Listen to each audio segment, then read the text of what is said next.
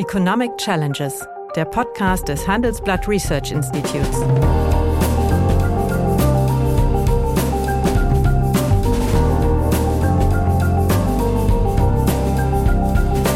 Bert Rürup, der Chefökonom des Handelsblatts, diskutiert mit Michael Hüter, dem Direktor des Instituts der deutschen Wirtschaft, wöchentlich aktuelle wirtschaftliche Herausforderungen für Deutschland wie für die Weltwirtschaft. Hallo, meine Damen und Herren. Hallo, lieber Michael.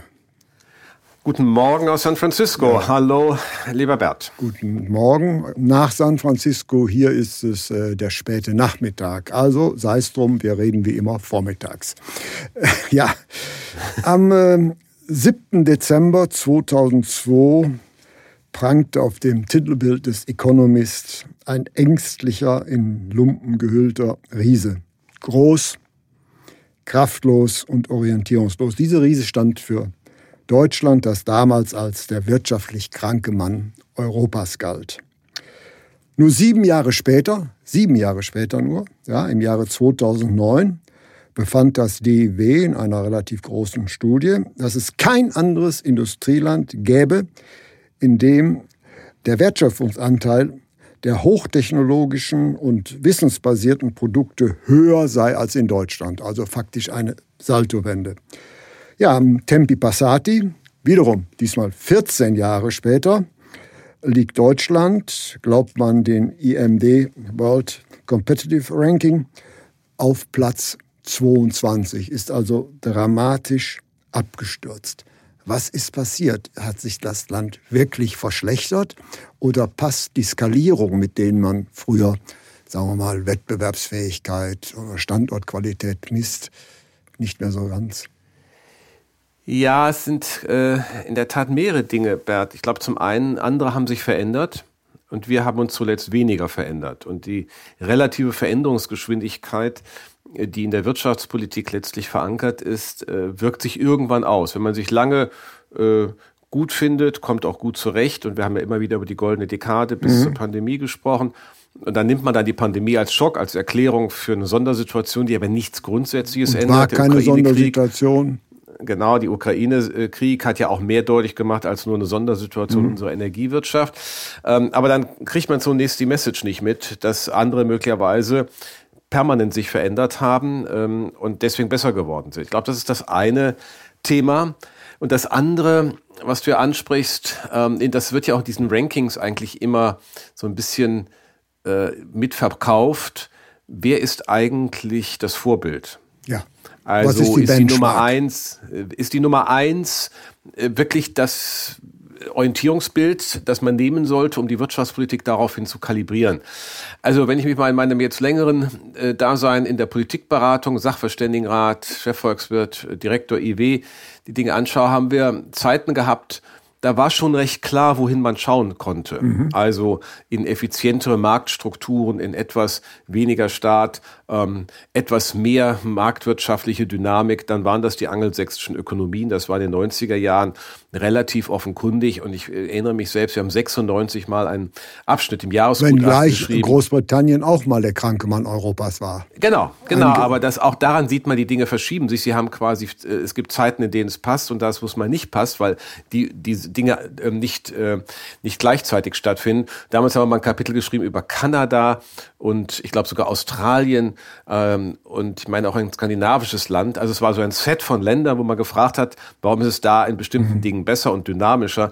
Und es ist ja so, dass für jedes Thema es auch mal ein Vorbild gab. Denk mal an die Wahrnehmung Schwedens, äh, der Wohlfahrtsstaat. Staat der moderne Wohlfahrtsstaat, Olaf Palme, äh, bis in die 80er Jahre hinein, auf einmal Ende oh, der 80er Jahre. Die Deindustrialisierung in Großbritannien und der dynamische Finanzsektor, das galt als etwas Positives, ja.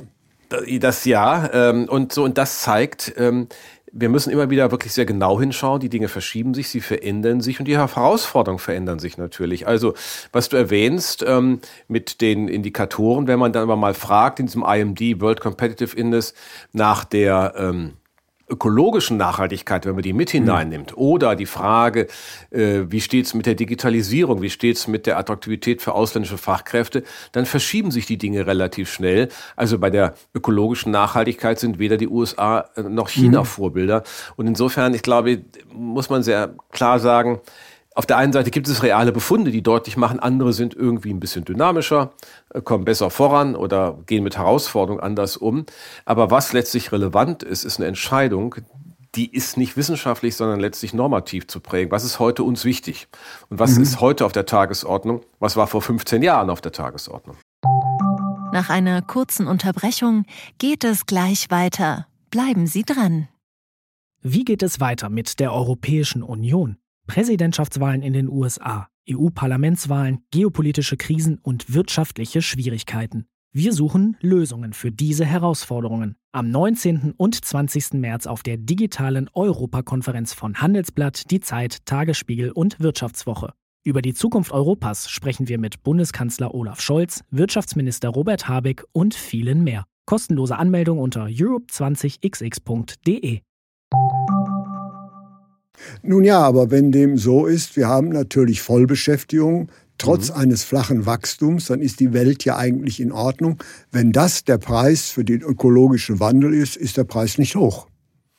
Dann wäre er nicht hoch. Also ja, wenn wir ja, äh, ja. das Glück hätten, äh, uns so da so durchzumuscheln, aber wir haben natürlich den Eindruck, dass die äh, in den letzten Monaten auch geradezu gewonnen oder seit zwei Jahren, äh, dass die Handlungsbedarfe für die ökologische Transformation natürlich nicht spurlos an uns mhm. vorbeigehen. Mhm. Ja, ich meine, das Heizungsgesetz ist ja ein lehrreiches Stück für alle Beteiligten. Die, die dachten, das betrifft sie nie. Aber natürlich wird es irgendwann jeder über seine private Heizungsanlage nachzudenken haben. Heute oder mittelfristig oder erst im Mitte des Jahrhunderts. Aber auf jeden Fall wird da etwas zu tun sein. Und das verändert Bewertungen. Das verändert Bewertung von Immobilien. Das verändert äh, Möglichkeiten, mit in der Immobilie mhm. im Alter als Vorsorgeinstrument umzugehen.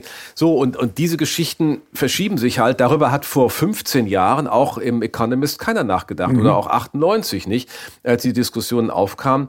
Und ich glaube, deswegen ist es mal aller Mühe wert, etwas genauer hinzuschauen. Und was sind eigentlich die Role Models? Und da müssen wir immer, glaube ich, in mhm. einzelne Themen uns anschauen. Also gestern ist ja in Deutschland offensichtlich beschlossen worden von der Bundesregierung mit dem Ministerpräsidenten, mal wirklich jetzt Verfahrensbeschleunigung zu betreiben. Also Deutschland Tempo für alle.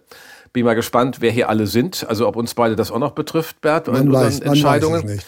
Ähm, aber das scheint ja doch ein qualitativ anderer Ansatz zu sein mhm. als bisher. Wäre mal interessant. Bis das allerdings wirkt, dauert es. Aber andererseits ist es nicht auch, ich sage jetzt mal bewusst etwas Provokatives, in Anführungsstrichen mhm. eine Scheinblüte, wenn wir einen extrem hohen Beschäftigungsgrad haben, während das Arbeitsvolumen zurückgeht und dieser hohe Beschäftigungsgrad resultiert im Wesentlichen aus der Verkürzung der individuellen Arbeitszeiten.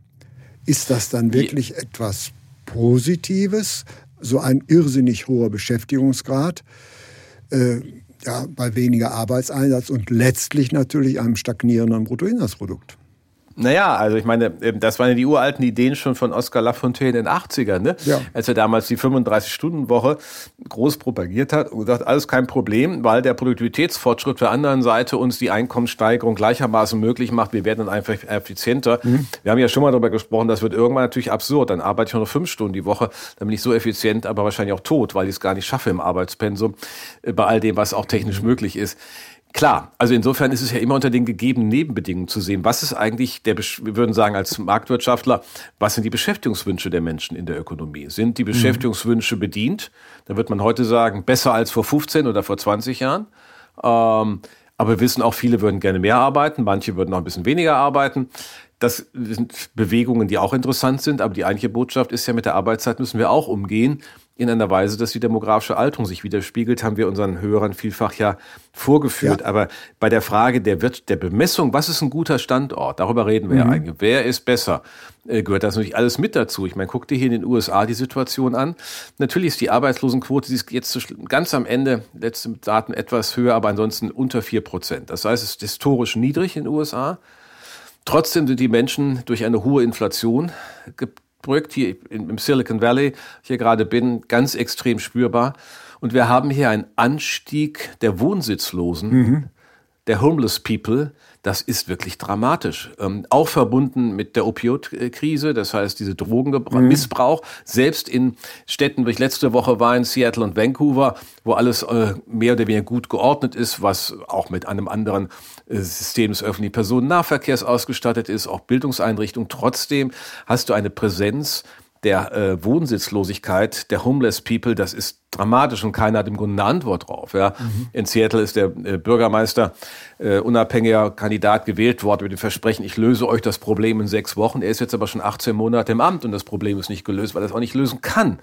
Und äh, das ist natürlich auch ein Wohlstandsindikator. Ja, oder neben, letzte Woche hatten wir eine Abenddiskussion mit ähm, Heather Boucher, die ist im Weißen Haus Council des, äh, Mitglied des Council of Economic Advisors, also des amerikanischen Sachverständigenrates, mhm. der Teil der Administration ist. Und sie ist, wenn man so sagen will, das Gehirn hinter dem Inflation Reduction Act. Mhm. Sie hat den konzipiert und mhm. äh, das waren spannende Diskussionen. Und dann steht, fragt dann auch jemand in der Runde, naja, was ist denn für meine Investition, wenn ich sie hier täte, relevant, mhm. was bekäme ich und so weiter.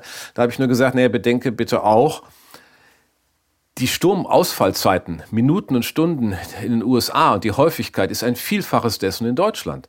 Das heißt, die Bereitschaft äh, beispielsweise der Unternehmen hier in den USA eine, ähm, so eine ähm, äh, Versicherungsprämie abzuschließen, äh, liegt bei etwa ähm, 250 Euro pro entgangener Kilowattstunde. Das ist bei, in europäischen Ländern unter 50 Euro. Wenn man also einen Standort bewertet, ist das ja schön, wenn ich Subventionen bekomme nach dem Inflation Reduction Act. Aber was hilft es mir denn, wenn mhm. ich dann eine Versicherung abschließen muss, damit mein Strom auch jederzeit ist und ich meinen Podcast mit Bert Rürup machen, kann? kann. Naja, aber Fakt ist, in äh, USA erleben wir eine Reindustrialisierung in einigen Bereichen. Ja. In Deutschland erleben wir eine Deindustrialisierung und zwar in einem ziemlich deutlichen Maße. Aber mit einem anderen, und das war ja dein ja, Punkt, wenn ja. du über äh, Beschäftigungsintegration mhm. redest, mit einem anderen demografischen Umfeld. Ja. Bei uns haben wir die Alterung, das heißt, die Schrumpfung ist ohnehin da. Wir haben gerade nochmal vom IW wieder darauf hingewiesen, dass die MINT-Qualifikationen, also Mathematik, Informatik, Naturwissenschaft, mhm. Technik knapp sind, unverändert mhm. knapp sind, auch wenn wir äh, eine etwas höhere Arbeitslosigkeit haben, aber es ändert sich da in den Strukturproblemen nichts. Hier in den USA ähm, gibt es das zum Teil auch, aber äh, Unternehmen wandern natürlich sehr viel stärker. Du kannst hier zum Beispiel in Kalifornien beobachten, man reagiert auch oh, auf den Standortwettbewerb. Du hast ähm, äh, Staaten in den USA, sechs Staaten, die keine State Income Tax fordern. Dazu gehört auch Texas, ähm, Washington State auch. Naja, und das ist, hat schon zu erheblichen Verlusten hier in Kalifornien geführt. San Francisco selbst ist in einem nicht sehr guten Zustand, muss man sagen, auch was die ähm, Einzelhandelsstruktur mhm. angeht. Das sehen wir deutlicher als in den anderen amerikanischen mhm. Städten. Man könnte sagen, es ist einfach zu teuer. So, und das sind alles ja Standortfaktoren, die ja nicht so einfach eingehen in so einen Indikator. Und mhm. deswegen glaube ich, die Dis Debatte, die wir heute führen, ja. ganz spannend, äh, mal dafür zu sensibilisieren. A, es ist uns abhanden gekommen, das klare Vorbild für ja. Reformen. Also ist es das Schwedische, ist es das, was weiß ich, äh, irgendein Angelsächsisches oder ist es irgendwer sonst? Ähm, oder und zugleich zu sehen, dass diese Bewertungen halt auch schwieriger werden. Wir müssen Randbedingungen anders mitbedenken. Wenn wir letzte Woche diskutiert haben über Geopolitics, mhm. über den Indo-Pazifik-Raum mhm. und die Unsicherheitsfaktoren, dann ist ja die Frage, wo habe ich Sicherheit? Wo habe ich Stabilität? Wo habe ich eine Zivilgesellschaft, die das irgendwo mit abbildet? Dann sind das ja keine keine Randphänomene ja. mehr des Ökonomischen. Aber das wäre jetzt eigentlich meine zweite Frage oder meine eigentliche Frage, auf die ich zu sprechen ja. konnte. Gibt es im Vergleich zur Vergangenheit noch so etwas wie ein Role Model, an dem sich mhm. Deutschland und die deutsche mhm. Politik orientieren kann? Oder ist es so, dass jedes Land jetzt eigentlich seinen individuellen Weg geht, da die Rahmenbedingungen doch so höchst unterschiedlich sind? Wenn das der Fall wäre, könnten wir natürlich die ganzen Wettbewerbsfähigkeitsindikatoren in die Mülltonne stecken. Dann könnte man die in die Mülltonne stecken, aber wir sehen natürlich, dass Unternehmen darauf reagieren, dass sie reale mhm. Bedeutung haben. Also nimm mal Steuersatzunterschiede oder nimm mhm. äh, die Wahrnehmung des Inflation Reduction Act.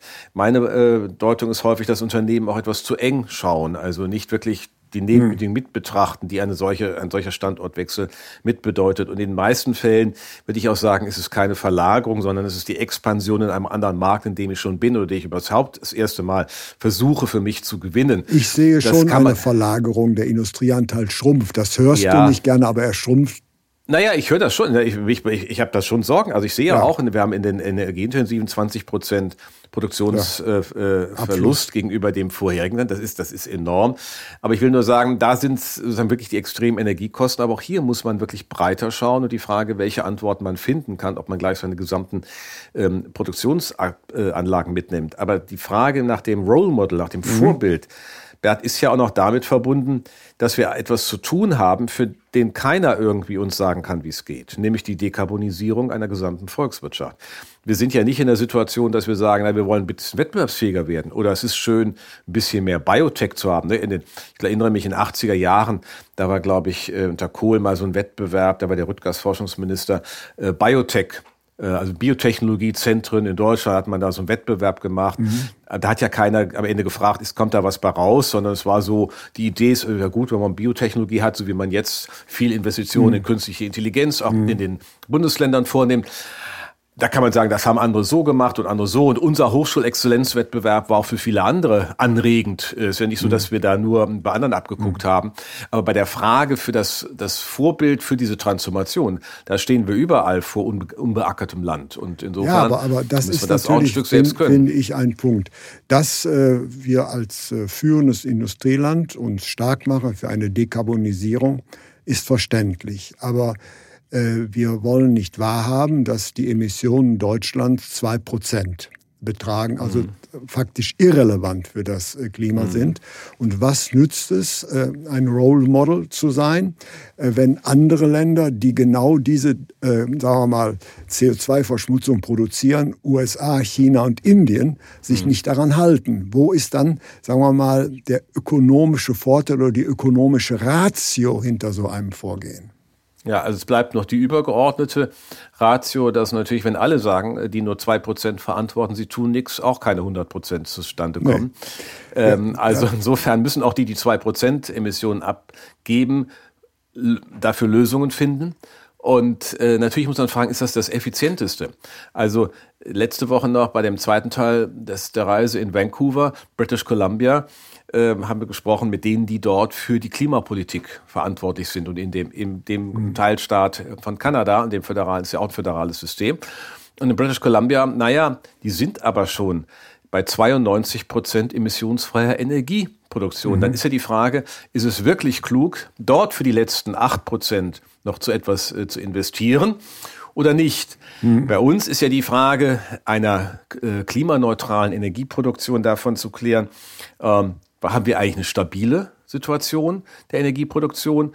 Ähm, kommen wir zurecht mit den unzureichenden Speicherkapazitäten? Wir mhm. leihen uns ja quasi Speicherkapazitäten, wenn wir über in Maße Erneuerbare produzieren in der Schweiz und in Österreich, mhm. indem wir das da speichern in, in, den, in den Talsperren und mhm. ähnlichen Dingen und kaufen es dann wieder zurück. Also ist das wirklich effizient und ist es so effizient, mhm. Grundlastkraftwerke zu haben, die CO2 emittieren? Also das sind ja eigentlich die Fragen. Da kann ich ja die ökologische Ratio mit der ökonomischen Effizienz verbinden. Und das tun wir ja nicht immer. Das ist ja die eigentliche, eigentlich die, die, die Irritation, die man haben muss. Ja, und wir tun ein zweites nicht, und äh, das äh, bedrückt mich ein bisschen. Äh, wenn der CO2-Eintrag Deutschlands eigentlich marginal ist für die Stabilisierung des Weltklimas, mhm. sollte man dann nicht lieber, wenn man diese Wende macht, Technologie offen vorgehen, damit mhm. das Industrieland Deutschland die Chance hat, Technologien zu entwickeln, die es exportieren kann. Nämlich nur dann hätten wir ja einen Effekt auf das Weltklima. Wenn wir unser Klimaziel erreichen, ist das irrelevant. Wenn mhm. wir das Ziel erreichen, aber gleichzeitig äh, exportfähige Technologien entwickeln, wäre der Effekt viel größer. Aber genau das tun wir nicht, weil bei uns nicht nur das Ziel, sondern auch das Wie festgeschrieben wird. Ja, das ist leider häufig so. Aber du hast natürlich auch bestimmte Themen ähm, zu betrachten, wo Technologieoffenheit auch manchmal etwas verhindert, wenn es nicht mehr geht. Also irgendwann musst du dich entscheiden. Ich will mal dir mal ein Beispiel, auch mhm. geprägt von einer, von einem Unternehmensbesuch letzte Woche bei einem Joint Venture in der Nähe von äh, Vancouver äh, von Volvo und Daimler Truck. Mhm. Dort gibt es eine große Entwicklungs, äh, Entwicklungsstandort für Brennstoffzellen, Wasserstoffantrieb für LKWs. Mhm. Und wenn du dir mal anschaust, die letzten 20 Jahre, Brennstoffzelle ist ebenso lange im Gespräch wie die Elektroautos seit, was weiß ich wie lange. Hat man lange auch geprüft, ob man nicht auch PKWs mit Brennstoffzelle und Wasserstoff Antrieb versehen könnte. Da gab es auch Modelle bei einzelnen Automobilherstellern, auch bei Daimler. Und im Grunde hat man irgendwann feststellen müssen, bei aller Technologieoffenheit, also Batterie und mhm. Wasserstoff und was weiß ich mir noch vorstellen kann, Biofuels, kommt dann aber die Feststellung, ich kann einfach infrastrukturell das nicht ableiten. Irgendwann gibt es eine Entscheidung ähm, für batterieelektrischen Antrieb. Dann habe ich die Ladestation und ich werde nicht nochmal parallel Wasserstofftankstellen bauen. Aber ich lerne, und insofern ist das ja nicht verloren, dass aber beispielsweise für LKWs ähm, das hochattraktiv ist, weil ein LKW mit einem batterieangetriebenen Motor, das muss ich mal vorstellen, wie lange der lädt. Mhm. Das ist ja völliger Kappes. Das geht, dann stehen die ja noch länger auf den äh, Raststätten und blockieren die Plätze. Und da ist natürlich Wasserstoff hoch äh, interessant. Die Brennstoffzelle ein wirklich ähm, ähm, innovativer oder dort innovativ wirkender Beitrag. Insofern muss man immer fragen, was heißt Technologieoffenheit? Es kann nicht, wie Herr Wissing meint, beim Pkw ewig alles offen halten, weil es wird aber nicht funktionieren. Irgendwann müssen wir muss uns man, allein von den ja. skalieren. Ich muss ja skalieren ja, können. Wenn ich nicht skalieren kann, kann ich keine Vorteile generieren. Und äh, hier stelle ich aber fest, äh, es gibt auf einmal äh, ein, eine hohe Aktu Klarheit darüber, was zu tun ist. Und die müssen wir dann zulassen. Also dann wird der Wasserstoff seine Bedeutung beispielsweise bei großen, bei Lastkraftwagen haben, bei den Riesendingern, die auch immer größer werden, bei Flugzeugen und bei Schiffen. Mhm. Und so werden wir das dann auch lernen. Aber ja, du hast recht, Technologieoffenheit ist natürlich ein, ein, wichtiges Thema und wir können das auch vormachen. Bei den LKWs machen wir es jetzt faktisch mhm. vor, denn diese beiden Hersteller haben mehr oder weniger bestimmen den europäischen Markt, knapp 50 Prozent des amerikanischen Markts oder des nordamerikanischen Markts. Und damit ist natürlich schon ein Hebel gegeben. Das wäre genau dein Sinn, in deinem Sinne, ja. ne? Gemacht, gelernt, aber mhm. hier jetzt an dem richtigen Punkt umgesetzt. Mhm. Nach einer kurzen Unterbrechung geht es gleich weiter. Bleiben Sie dran. Die Welt steht vor gewaltigen Herausforderungen. Zum einen die Energiewende voranzutreiben und gleichzeitig den Klimawandel einzudämmen. Und auch der Energieträger Wasserstoff gewinnt weltweit immer mehr an Bedeutung. Doch wie geht es weiter? Erfahren Sie mehr auf dem Handelsblatt Wasserstoffgipfel 2024 am 12. und 13. Juni in Essen. Infos unter handelsblatt-wasserstoffgipfel.de. Mit dem Vorteilscode Wasserstoff 2024 erhalten Sie einen Rabatt von 15% auf die Tickets.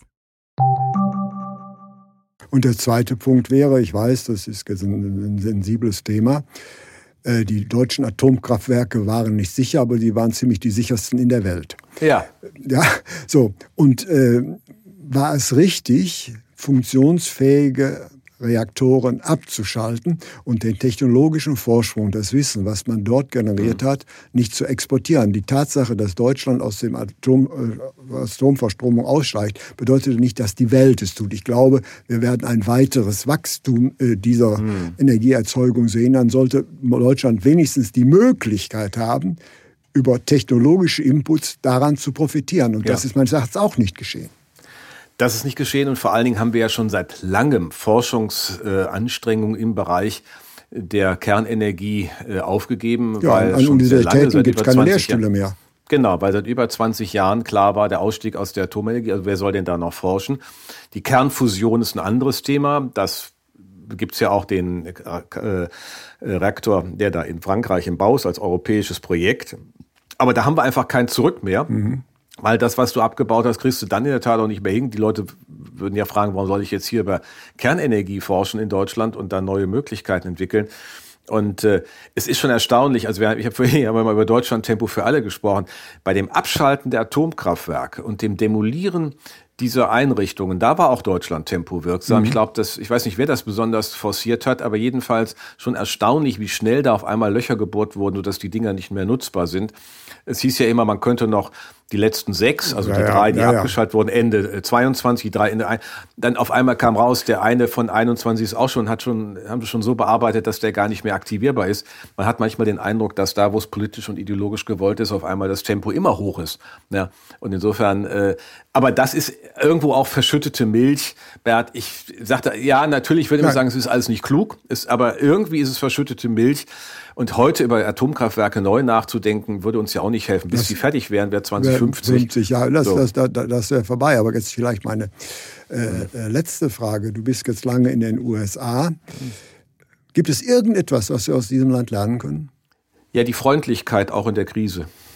Ist es klingt so? jetzt ein bisschen. Ist ja, das so? Man wird, man wird hier, äh, also sagen wir mal so, im täglichen Leben jedenfalls. Okay Der politische Diskurs, den meine ich damit nicht. Der ist, der ist unerträglich und das haben wir auch gerade ja gesehen. Aber was mir doch auffällt, ist auch in den einfachsten Jobs, ähm, so die Haltung der Leute ähm, ist eine andere. Die ist vielleicht nicht immer letztlich so nachhaltig nach dem Motto, so freundlich wie es äh, gesagt wird, ist es auch vielleicht nicht gemeint. Aber so die Haltung dazu finde ich eigentlich schon immer wieder erfreulich, immer wieder motivierend und ähm, diese Offenheit dafür. Also insofern, wenn wir so ein bisschen mal die schlechte Stimmung beiseite legen könnten, wäre vielleicht schon einiges ja, die gewonnen. Grie die Griesgrämigkeit, da wird Deutschland ja nur noch von Österreich getoppt. Und ich glaube, ja. ja.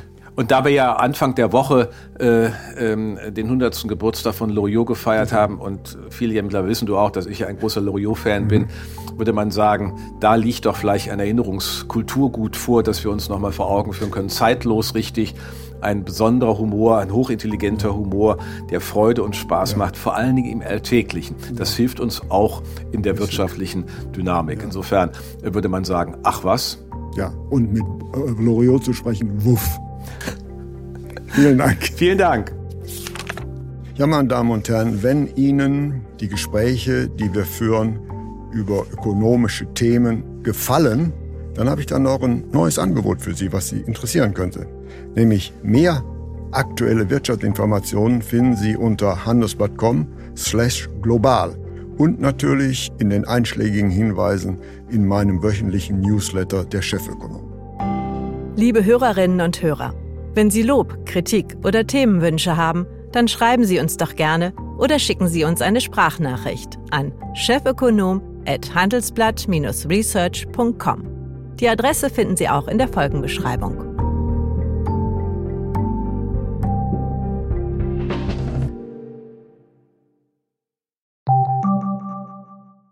Die Welt steht vor gewaltigen Herausforderungen. Zum einen die Energiewende voranzutreiben und gleichzeitig den Klimawandel einzudämmen.